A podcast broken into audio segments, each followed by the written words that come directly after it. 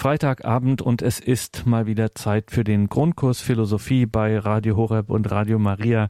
Herzlich willkommen und grüß Gott. Dazu sagt Gregor Dornis. Der Grundkurs Philosophie mit Dr. Peter Egger aus Brixen in Südtirol geht heute in eine letzte und entscheidende Einheit zum großen Empiristen John Locke. Da haben wir schon in den vergangenen Folgen ein wenig gehört. Mit dem Denken John Locks geht es also heute weiter und das kann man gerade hier im Grundkurs Philosophie nicht oft genug betonen, auch wenn Sie sonst vielleicht diese Reihe beiläufig verfolgen, heute vielleicht sogar das erste Mal dabei sind. Es gilt immer in dieser Reihe von Dr. Egger, da spricht jede Folge immer für sich. Also es ist nicht so, dass Sie jetzt da vorher irgendetwas davon je gehört haben müssten.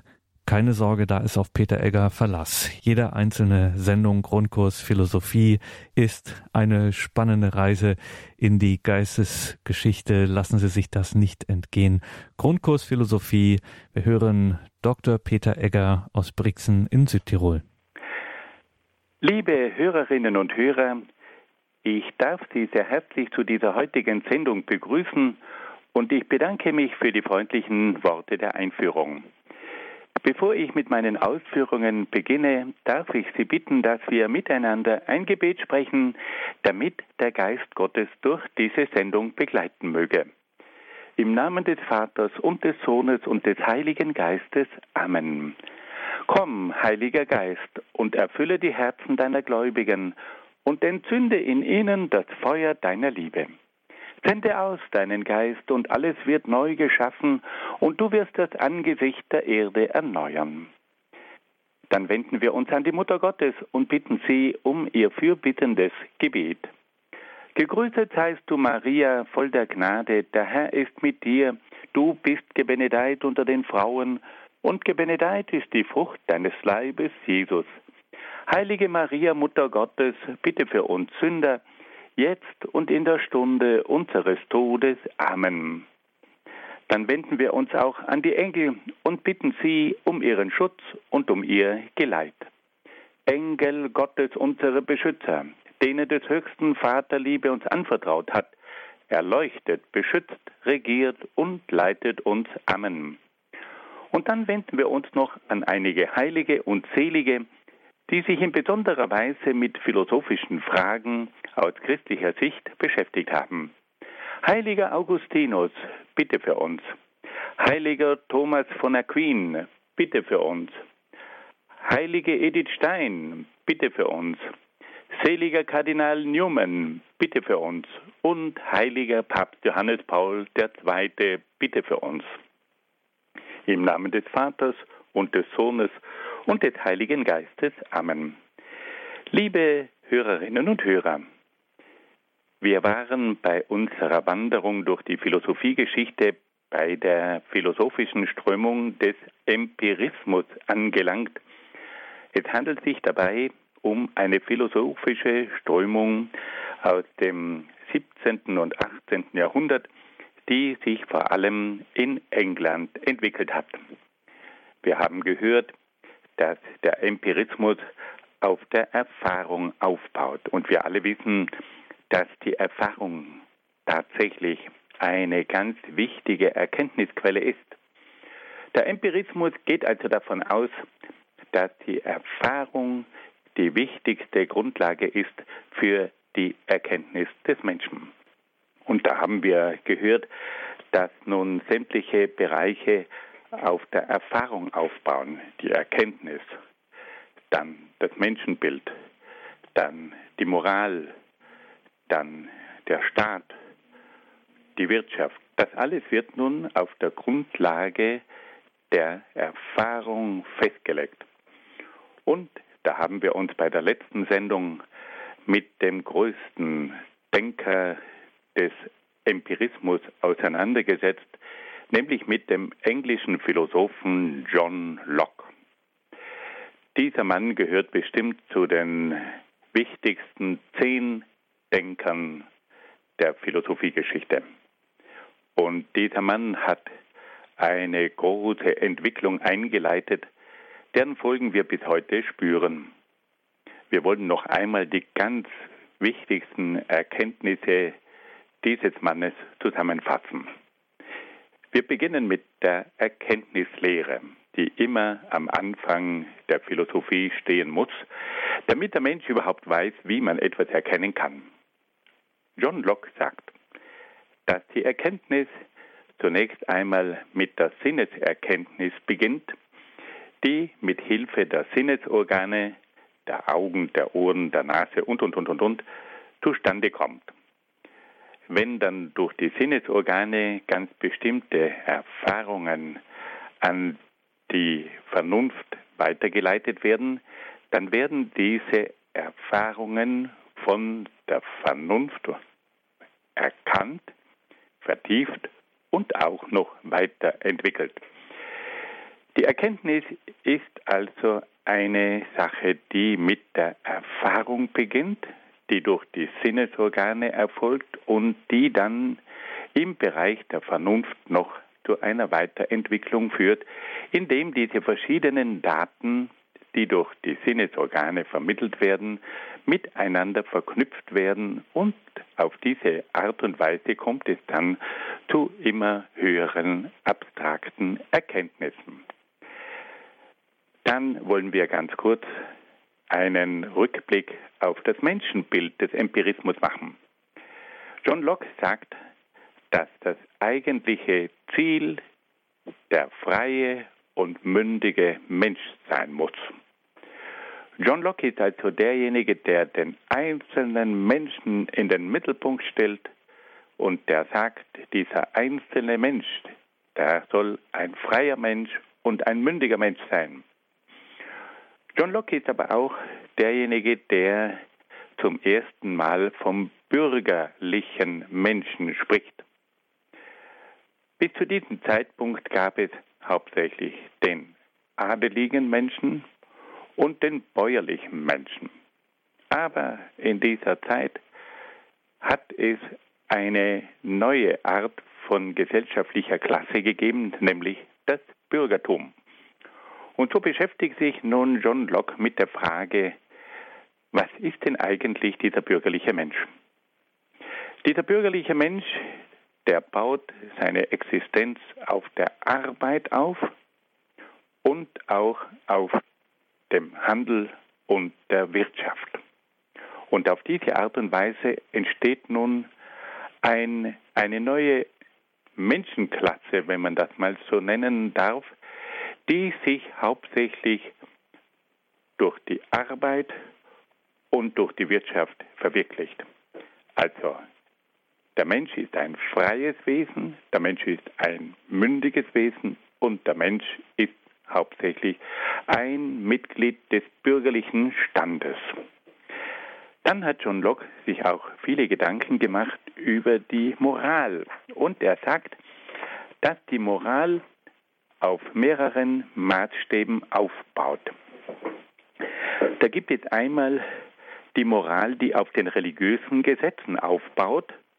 Und durch diese religiöse Gesetze wird das Verhältnis zwischen Mensch und Gott bestimmt. Dann gibt es die bürgerlichen Gesetze, die das Verhalten des Menschen gegenüber dem Staat regeln.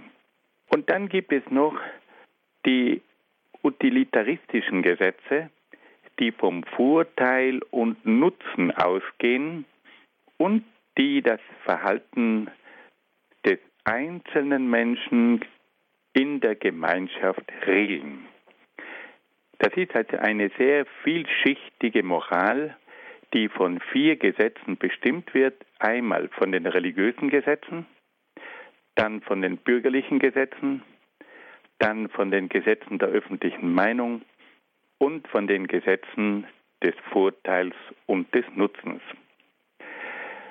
John Locke hat sich dann auch sehr gründlich mit der Pädagogik auseinandergesetzt und hat sich die Frage gestellt, wie soll denn der Mensch erzogen werden? Und da geht er wieder von seinem Menschenbild aus, und zwar vom Individuum.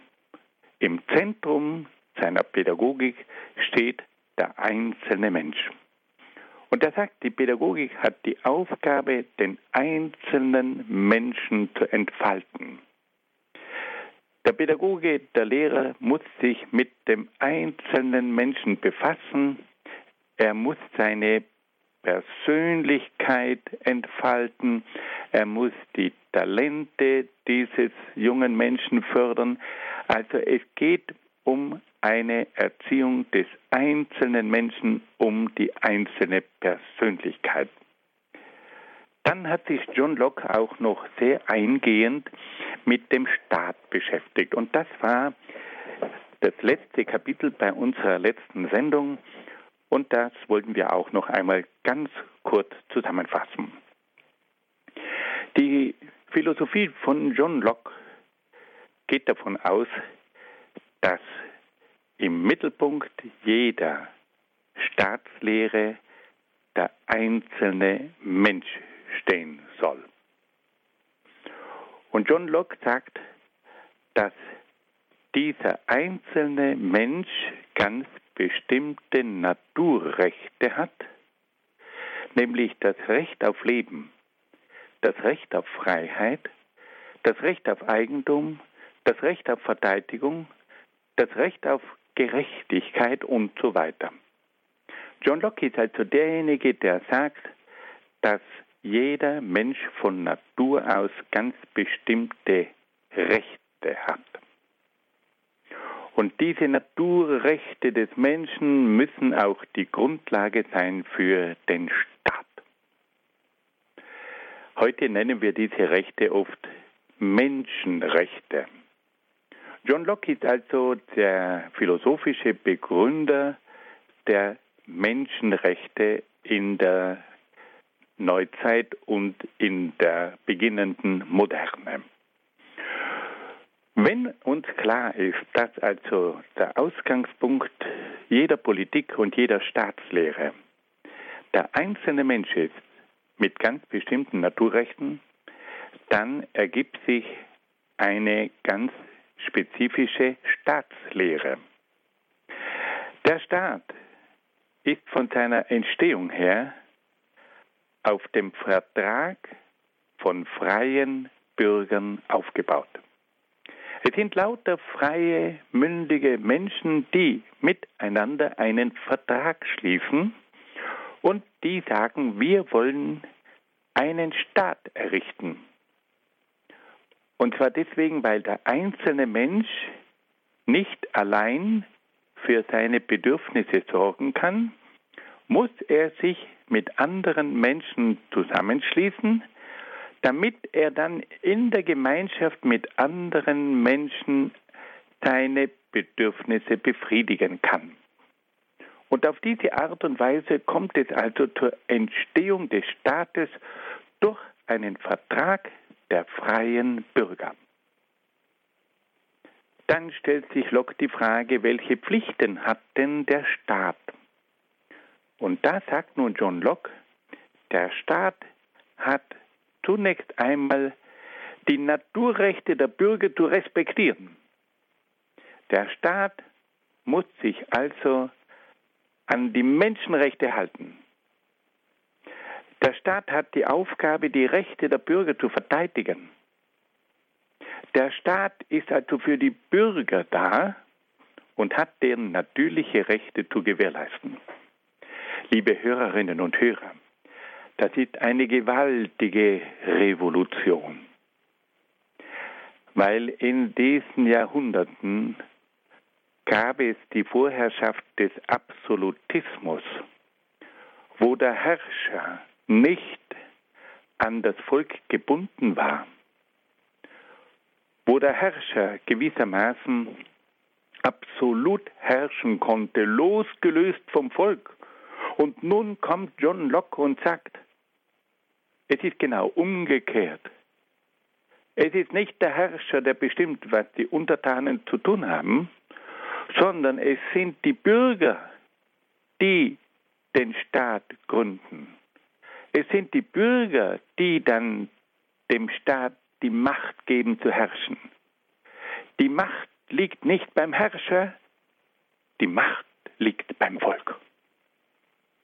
Und damit kommt es zum Übergang von der absolutistischen Herrschaft zur Demokratie und zur Republik. John Locke ist also der Vater der Republik und der Demokratie in der Neuzeit und in der Moderne. Und damit nun diese Republik gewährleistet ist und damit es nicht zu einer absolutistischen Herrschaft kommen kann, sagt Block, dass man die verschiedenen Bereiche des Staates nicht in eine Hand geben darf. Es braucht eine Trennung zwischen den verschiedenen Herrschaftsbereichen im Staat. Und das nennt man eine sogenannte Gewaltenteilung. John Locke sagt, dass die ausführende und regierende Gewalt getrennt sein muss von der gesetzgebenden Gewalt. Diese zwei Bereiche dürfen nicht in derselben Hand sein, weil nämlich es nicht passieren darf, dass diejenigen, die regieren, die Gesetze festlegen. Weil sonst werden die nämlich die Gesetze in ihrem eigenen Interesse festlegen. Also die regierende Gewalt, die muss getrennt werden von der gesetzgebenden Gewalt. Und schließlich darf auch die richterliche Gewalt nicht in den Händen von der Regierung liegen. Weil nämlich sonst die Regierung die richterliche Gewalt, die Justiz, nach ihrem Interesse manipulieren kann. Und so sagt nun John Locke, dass es eine dreifache Gewaltenteilung braucht. Die Gewalt der Regierung, die Macht der Regierung, die Macht der Gesetzgebung und die Macht der Gerichtsbarkeit. Diese drei Grundbereiche müssen getrennt werden und dürfen nicht in derselben Hand sein. Und diese Gewaltenteilung, die haben wir auch heute noch. Die Regierung regiert, das Parlament beschließt die Gesetze und die Justiz sorgt für die Gerechtigkeit im Land. Aber diese drei Herrschaftsbereiche müssen getrennt werden. Die richterliche, die regierende Gewalt wird getrennt von der gesetzgebenden Gewalt und die gesetzgebende Gewalt wird noch einmal von der richterlichen Gewalt getrennt. Das ist das berühmte Gesetz der Gewaltenteilung. Und das ist ein Grundbestandteil der Demokratie und der Republik. Und dieses Gesetz der Gewaltenteilung ist auch eine der großen Errungenschaften, die wir John Locke verdanken. John Locke hat dann im Rahmen seiner Staatsphilosophie auch noch das Recht auf Widerstand verkündet. Er sagt, es kann immer noch vorkommen, dass der Staat ungerechte Dinge verlangt. Es kann immer noch vorkommen, dass der Staat die Bürger in bestimmten Bereichen unterdrückt. Und so verkündet nun John Locke und sagt, wenn es trotz der Gewaltenteilung zu einer Unterdrückung der Bürger durch den Staat kommt, dann haben die Bürger das Recht auf Widerstand. Dann dürfen sie sich gegen den Staat wehren. Ja, dann ist sogar eine Revolution gegen den Staat erlaubt. Und auch diese Lehre vom Recht auf Widerstand hat sich dann als eine Überlegung gezeigt und erwiesen, die in der Geschichte immer wieder zur Anwendung gekommen ist. Wir alle kennen die französische Revolution und es gibt auch noch andere Revolutionen, wo sich das unterdrückte Volk schließlich gegen den Staat und gegen die Herrschaft von bestimmten Königen und so weiter gewandt hat. Fassen wir das noch einmal ganz kurz zusammen. Welche Staatslehre verkündet John Locke? John Locke sagt, dass der Staat auf ganz bestimmten Fundamenten aufbaut. Im Mittelpunkt des Staates steht der einzelne Mensch mit seinen Naturrechten. Es handelt sich um freie und mündige Menschen, die miteinander einen Vertrag schließen und einen Staat errichten, weil es nur durch den Zusammenschluss von freien Bürgern dazu kommen kann, dass die Bedürfnisse der einzelnen Menschen befriedigt werden können. John Locke fragt sich dann, welche Pflichten der Staat hat, und da sagt er, der Staat hat vor allem die Pflicht, die Rechte der Bürger zu respektieren und zu verteidigen. Der Staat ist für den Bürger da und nicht der Bürger für den Staat. Dann entwickelt John Locke die Idee der Gewaltenteilung. Und er sagt, dass die verschiedenen Herrschaftsbereiche im Staat getrennt werden müssen. Es gibt die regierende Gewalt, es gibt die gesetzgebende Gewalt und es gibt die richterliche Gewalt. Und dann verkündet John Locke auch noch das Recht auf Widerstand. Die Bürger haben das Recht, dem Staat Widerstand entgegenzusetzen, wenn der Staat sich gegen die Bürger wendet und die Bürger unterdrückt. Nun hören wir ein wenig Musik.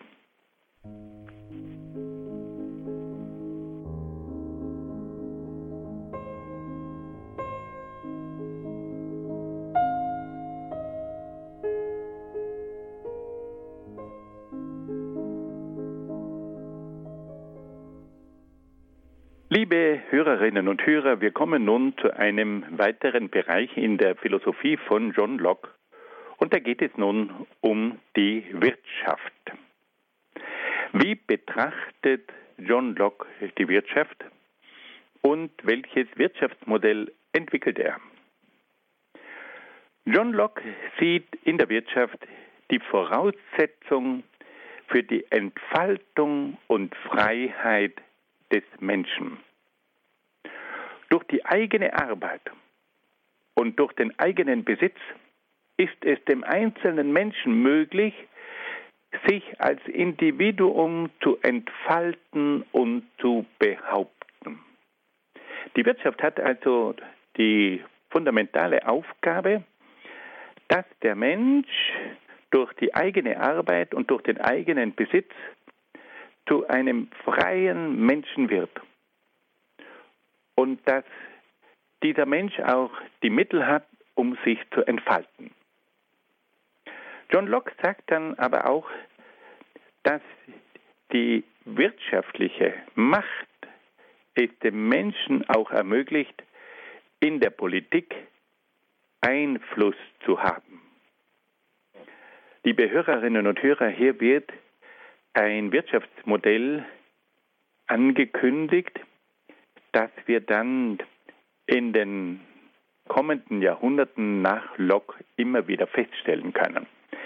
Es handelt sich hier um den bürgerlichen Menschen, der sich aufgrund seiner Arbeit und seines eigenen Besitzes entfaltet, der dadurch zu einem freien Menschen wird und der aufgrund seiner wirtschaftlichen Macht aufgrund auch seiner finanziellen Möglichkeiten hat, die Politik zu beeinflussen. Im Grunde genommen handelt es sich hier um ein frühkapitalistisches Modell,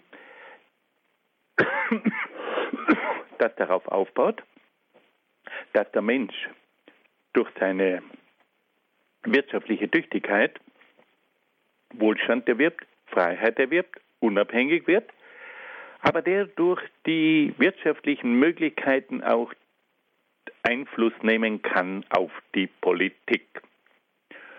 Und hier kommt zum ersten Mal etwas zum Ausdruck, die Wirtschaft bestimmt dann auch zunehmend die Politik. Jetzt fragt sich John Locke, wie schaut denn das in der Praxis aus? Dieses Ziel kann nur dann erreicht werden, wenn der Einzelne die Möglichkeit hat, in freier und uneingeschränkter Weise zu arbeiten. Also man muss diesem Menschen die Möglichkeit geben, dass er in freier und ungeschränkter Weise arbeiten kann. Und das ist nun eine ganz klassische Privatwirtschaft. Es kommt nun zu einer Wirtschaft, die der Einzelne in die Hand nimmt. Der Einzelne wird nun zum Mittelpunkt der Wirtschaft. Der Einzelne gestaltet die Wirtschaft. Der Einzelne wird zum Unternehmer. Und da sollen ihm möglichst keine Grenzen gesetzt werden. Der Einzelne muss dann aber auch die Möglichkeit nützen, sein Geld gewinnbringend anzulegen und auf diese Art und Weise zu einer Anhäufung des Kapitals zu gelangen. Hier wird etwas deutlich gemacht. Die Privatwirtschaft führt zu einem Gewinn und dieser Gewinn, der muss dann wieder angelegt werden.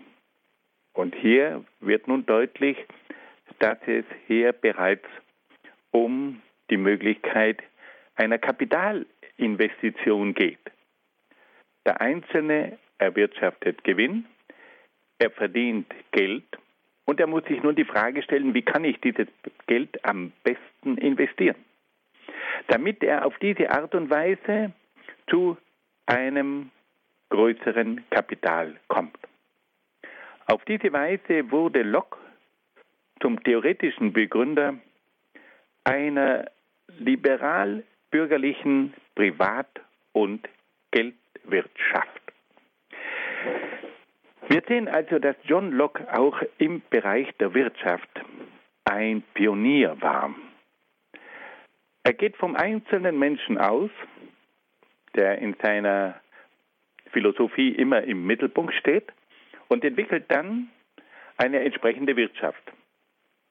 Er sagt, der einzelne freie, mündige Mensch muss die Möglichkeit haben, eine eigene Wirtschaft aufzubauen und das ist dann eine Privatwirtschaft. Diese Privatwirtschaft soll dem Einzelnen Gewinn bringen und diesen Gewinn, den soll er dann entsprechend investieren können, um auf diese Art und Weise zu einer immer größeren Menge von Kapital zu gelangen. Und da können wir also feststellen, dass das im Grunde genommen die theoretische Begründung einer liberal-bürgerlichen Privat- und Geldwirtschaft ist. Und diese liberale Privatwirtschaft, die hat zu einer ungeheuren Dynamik der Wirtschaft geführt. Der Einzelne bemüht sich, möglichst viel Geld zu verdienen. Der Einzelne versucht durch Tüchtigkeit auch einen gesellschaftlichen Einfluss zu gewinnen. Allerdings müssen wir sagen, dass das auch schon der Beginn war einer einseitigen Wirtschaft. Diese Wirtschaft hat nämlich dazu geführt, dass oft sehr tüchtige Unternehmer Arbeiter dann auch ausgebeutet haben. Es war der Beginn einer kapitalistischen Privatwirtschaft, die auf Kosten einer großen Arbeiterschaft sich bereichert hat. Und da wird es dann später zu einer entsprechenden Gegenbewegung kommen. Der Liberalismus, der diese Privatwirtschaft begründet hat, wird dann schließlich zur Reaktion des Sozialismus führen, der sagt, diese Privatwirtschaft, die führt zur Ausbeutung von vielen Menschen. Wir wollen deswegen an die Stelle der Privatwirtschaft die staatliche Wirtschaft setzen. Nicht der Einzelne soll die Wirtschaft in die Hand nehmen, sondern der Staat. Und so wird es dann im Sozialismus zur Entwicklung einer Staatswirtschaft kommen. Doch darüber werden wir uns dann später unterhalten. Wir kommen noch zu einem letzten Bereich in der Philosophie von John Locke. Und da geht es nun um seine Philosophie über die Religion. John Locke hat sich sehr ausführlich mit religiösen Fragen auseinandergesetzt. Er hat auch umfangreiche Kommentare über das Neue Testament geschrieben. Bei seinen religionsphilosophischen Überlegungen stellt Locke fest, dass es in der christlichen Religion Wahrheiten gibt, die übervernünftig sind, die also über die Vernunft hinausgehen und daher nicht aus der Vernunft kommen können, sondern aus der Offenbarung Gottes stammen müssen. Das ist also eine sehr interessante philosophische Überlegung. John Locke kennt die Philosophie, die sich mit der Frage nach Gott beschäftigt. Und er sagt, es ist möglich, mit Hilfe der Vernunft auch zur Erkenntnis von Gott zu gelangen. Aber er stellt dann fest, dass es im Christentum einige Lehren gibt, die über die Vernunft hinausgehen.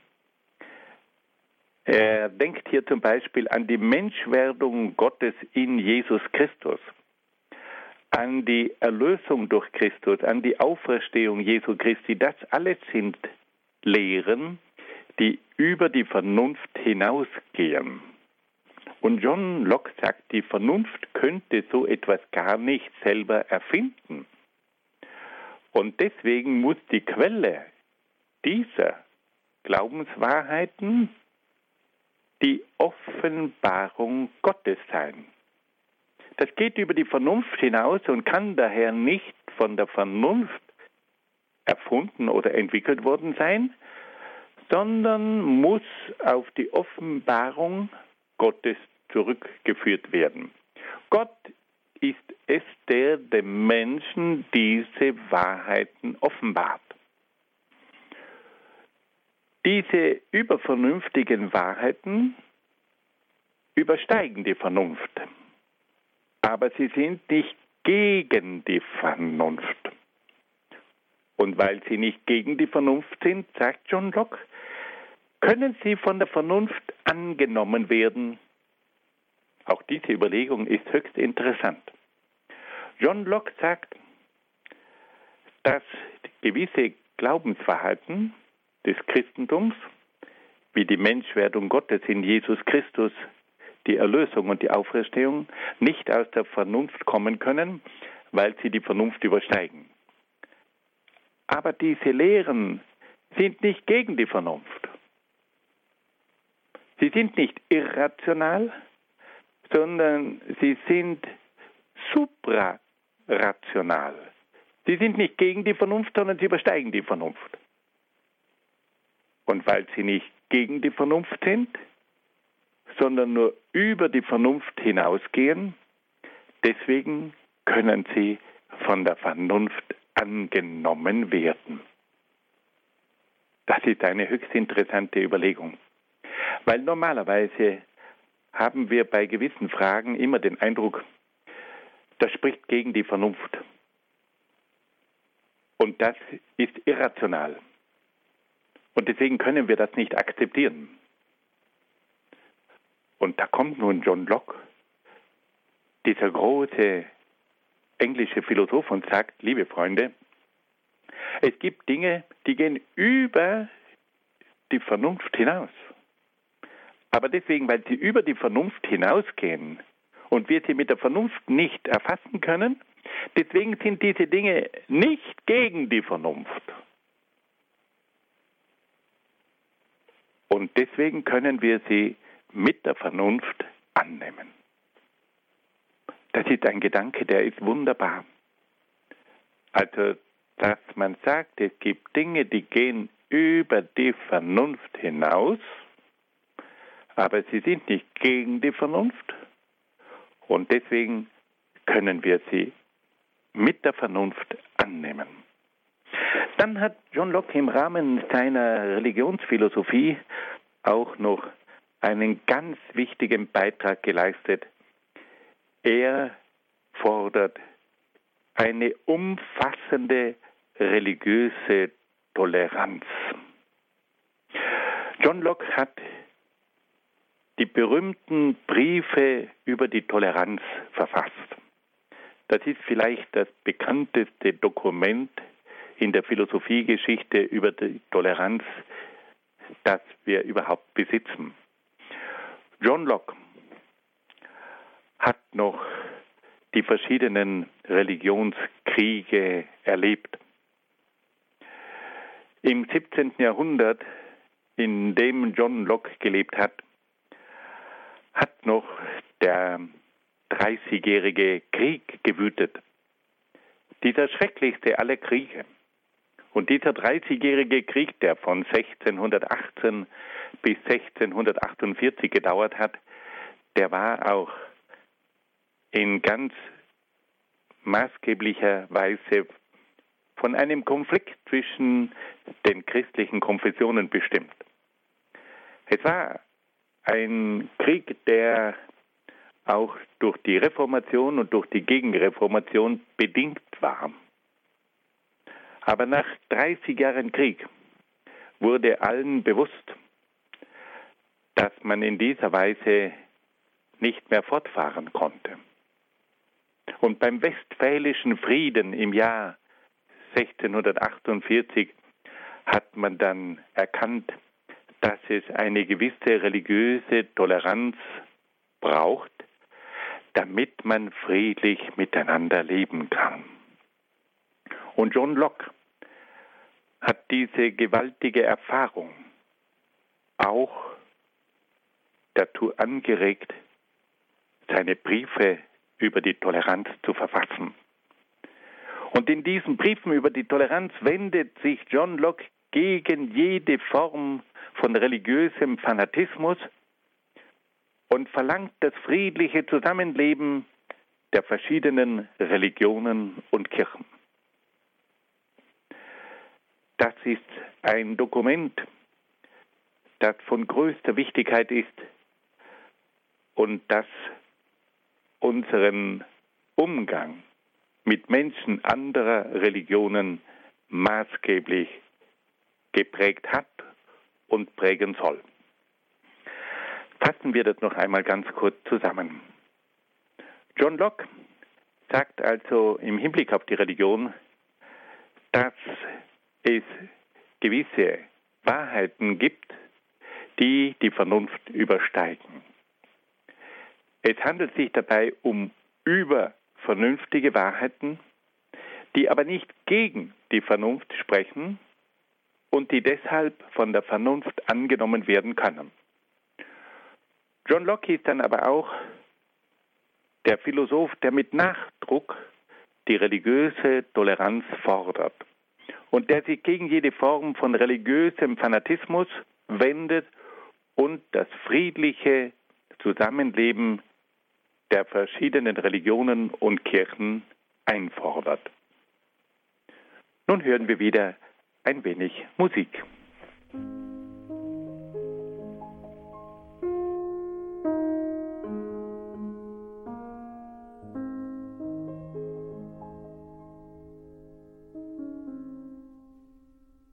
Liebe Hörerinnen und Hörer, im letzten Teil dieser Sendung wollen wir uns noch mit der Philosophie von John Locke in einer kritischen Würdigung auseinandersetzen.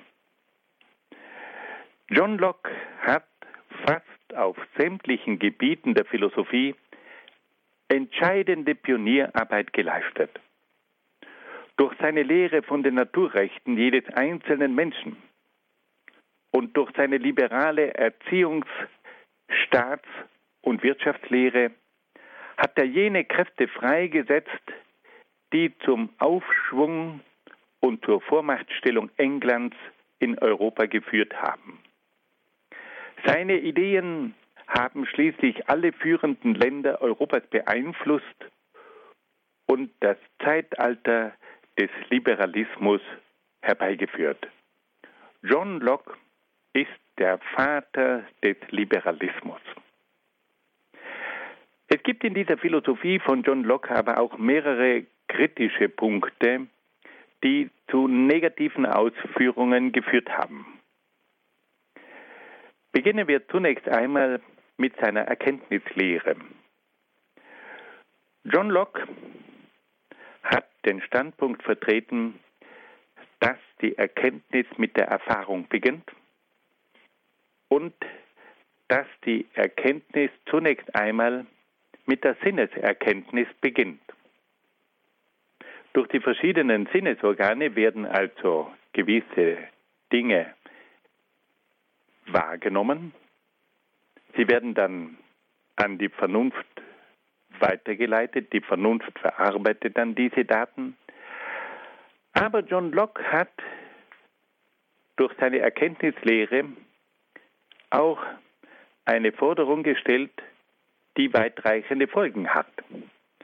Er hat gesagt, jede Erkenntnis beginnt mit der Sinneswahrnehmung. Es kann also nur dort eine gesicherte Erkenntnis geben, wo es eine Sinneswahrnehmung gibt. Und John Locke sagt, alle jene Dinge, die dann nur im Verstand entwickelt werden und die vom Verstand durch Schlussfolgerungen weiterentwickelt werden, alle diese Dinge sind unsicher. Es könnte sich dabei nämlich um reine Spekulationen des Verstandes handeln und diesen Überlegungen des Verstandes, denen fehlt gewissermaßen ein sinnliches, empirisches Fundament.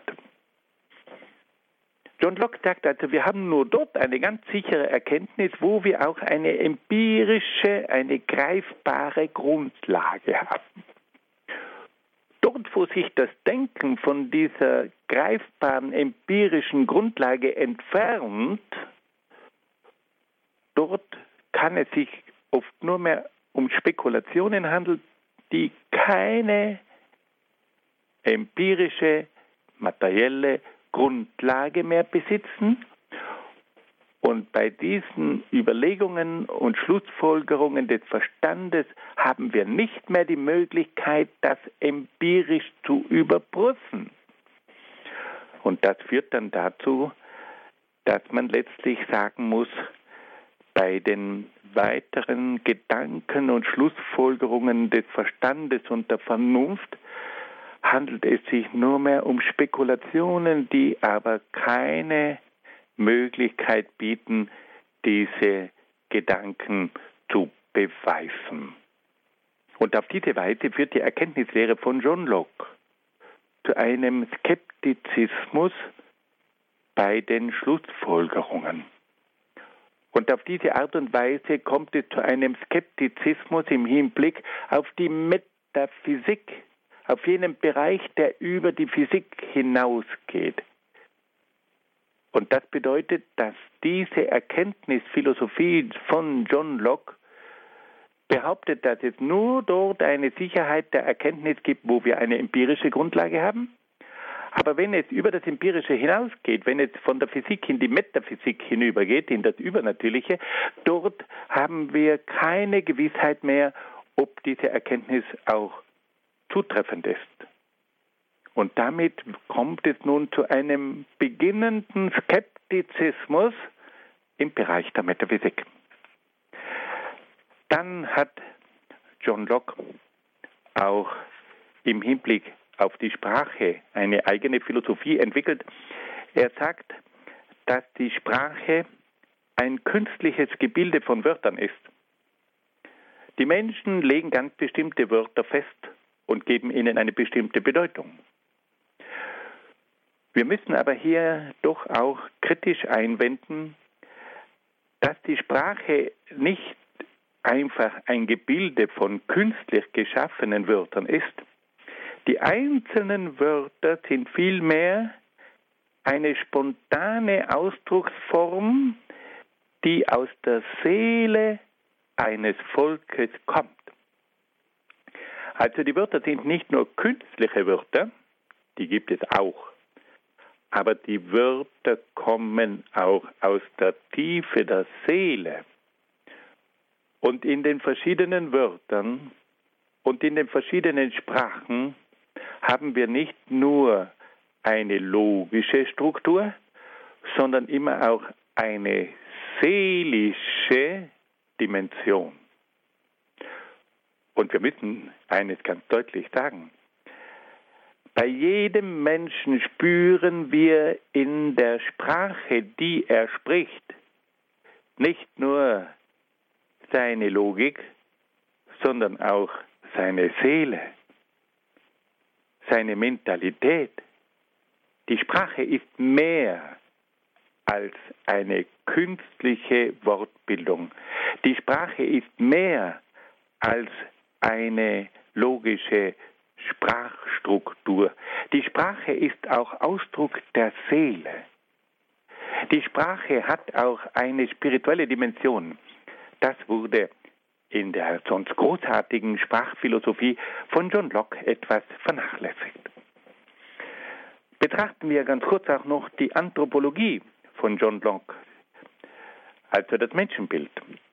Locke hat in einseitiger Weise das Individuum hervorgehoben. Es geht ihm überall um den einzelnen Menschen. Diese einseitig individualistische Sicht des Menschen führt zu einer folgenschweren Vernachlässigung der Gemeinschaft. Problematisch ist auch die Ansicht von John Locke, dass die Freiheit des Menschen von seiner wirtschaftlichen Tüchtigkeit und seinem Besitz abhängt. Viele Menschen hätten dann nie eine Chance, freie Menschen zu sein. Weil es gibt nämlich viele Menschen, die keine wirtschaftlichen Möglichkeiten haben, die keinen Besitz haben und deswegen eigentlich gar keine freien Menschen sein können. Also die Einseitigkeit des Individualismus bei John Locke, das ist ein kritischer Punkt. Die Vernachlässigung der Gemeinschaft und dass die Freiheit gebunden ist an die wirtschaftliche Tüchtigkeit und an den Besitz, das ist auch einseitig in der Philosophie von John Locke. Kommen wir zur Ethik.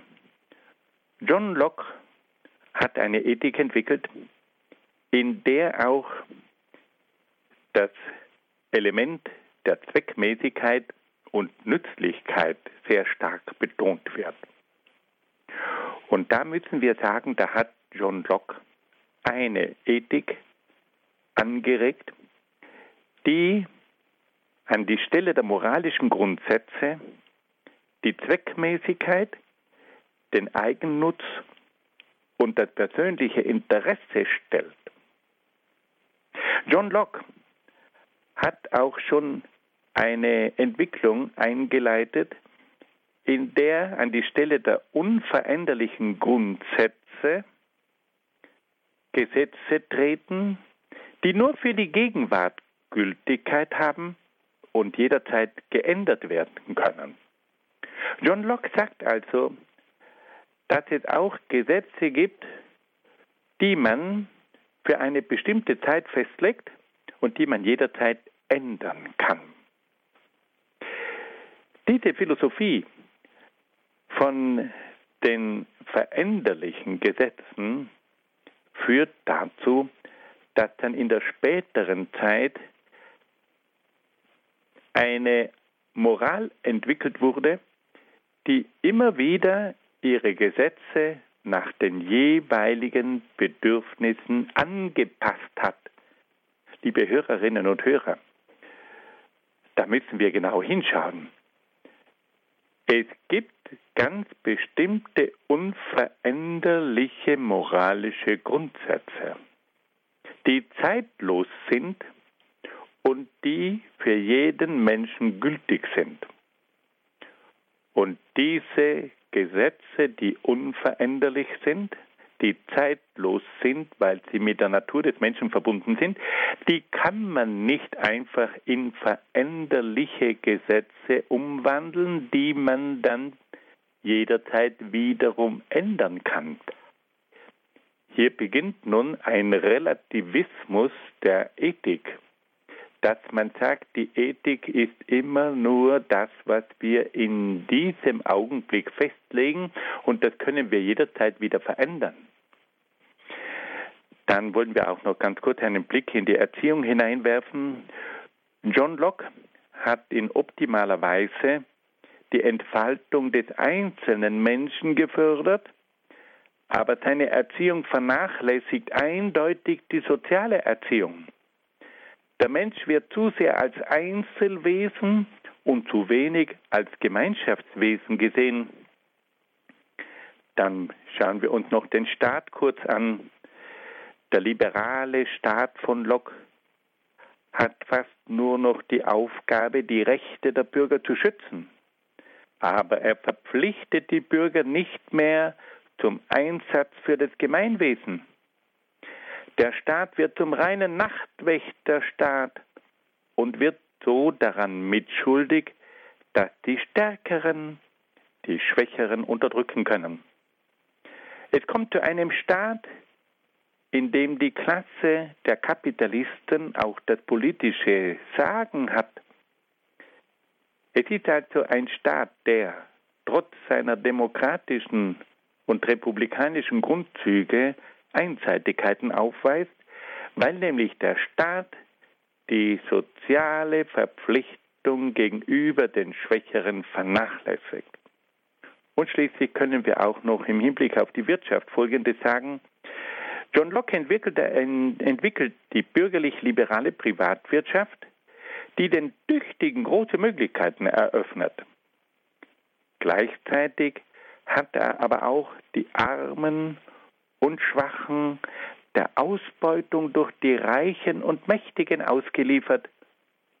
Da der Staat sich nicht in die Wirtschaft einmischen sollte, waren die Armen und Schwachen völlig schutzlos.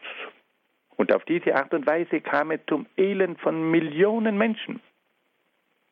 Wir sehen also, dass wir in dieser Philosophie von John Locke die großartige Erkenntnisse eröffnet und die auch grundlegende Umwandlungen in der Gesellschaft herbeigeführt hat, dass diese Philosophie auch ihre Einseitigkeiten hat. Aber eines ist sicher, John Locke gehört zu den ganz großen Philosophen der Menschheit. Er bemüht sich um den freien und mündigen Menschen. Er bemüht sich um einen Staat, der die Menschenrechte anerkennt. Er bemüht sich um die Gewaltenteilung. Er bemüht sich um eine dynamische Wirtschaft. Er ist der Vater der privaten Wirtschaft. Er ist der Vater dieser bürgerlichen Gesellschaft, die viele, viele große Entwicklungen ermöglicht hat aber gleichzeitig hat er dadurch auch manche Entwicklungen gefördert, die durch den Liberalismus dazu geführt haben, dass es eben auch zu einem Individualismus gekommen ist, dass es auch zu einem Staat gekommen ist, der seine Aufgaben vernachlässigt hat und dass es zu einer Wirtschaft gekommen ist, die auch zur Ausbeutung von vielen Menschen geführt hat. Liebe Hörerinnen und Hörer, ich bedanke mich sehr, sehr herzlich bei Ihnen für Ihre Aufmerksamkeit. Ich wünsche Ihnen alles Gute und Gottes besonderen Segen.